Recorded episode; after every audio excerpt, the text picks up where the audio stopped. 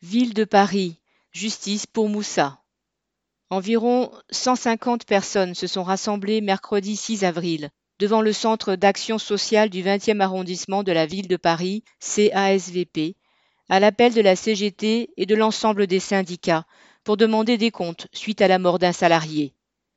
Tombé le 21 février d'une hauteur de 5 mètres en nettoyant une vitre du CASVP, Moussa est décédé le 5 mars. Les premiers éléments d'information semblent indiquer qu'il n'avait ni les équipements de sécurité ni la formation requise pour ce travail dangereux.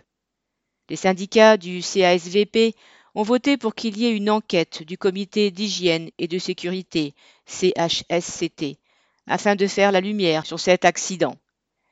Ce qui est certain est que la recherche d'économie par la ville de Paris lui a fait choisir une société de sous-traitance, en l'occurrence Maintenance Industrie, qui a réalisé plus de 463 000 euros de bénéfices en 2020 pour un chiffre d'affaires de 18 millions d'euros.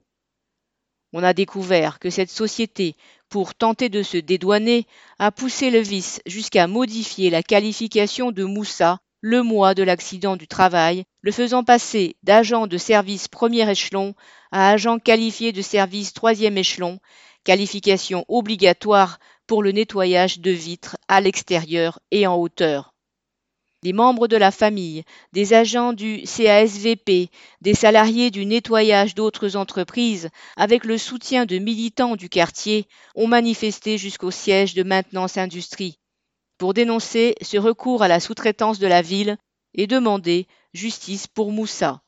Correspondant Hello.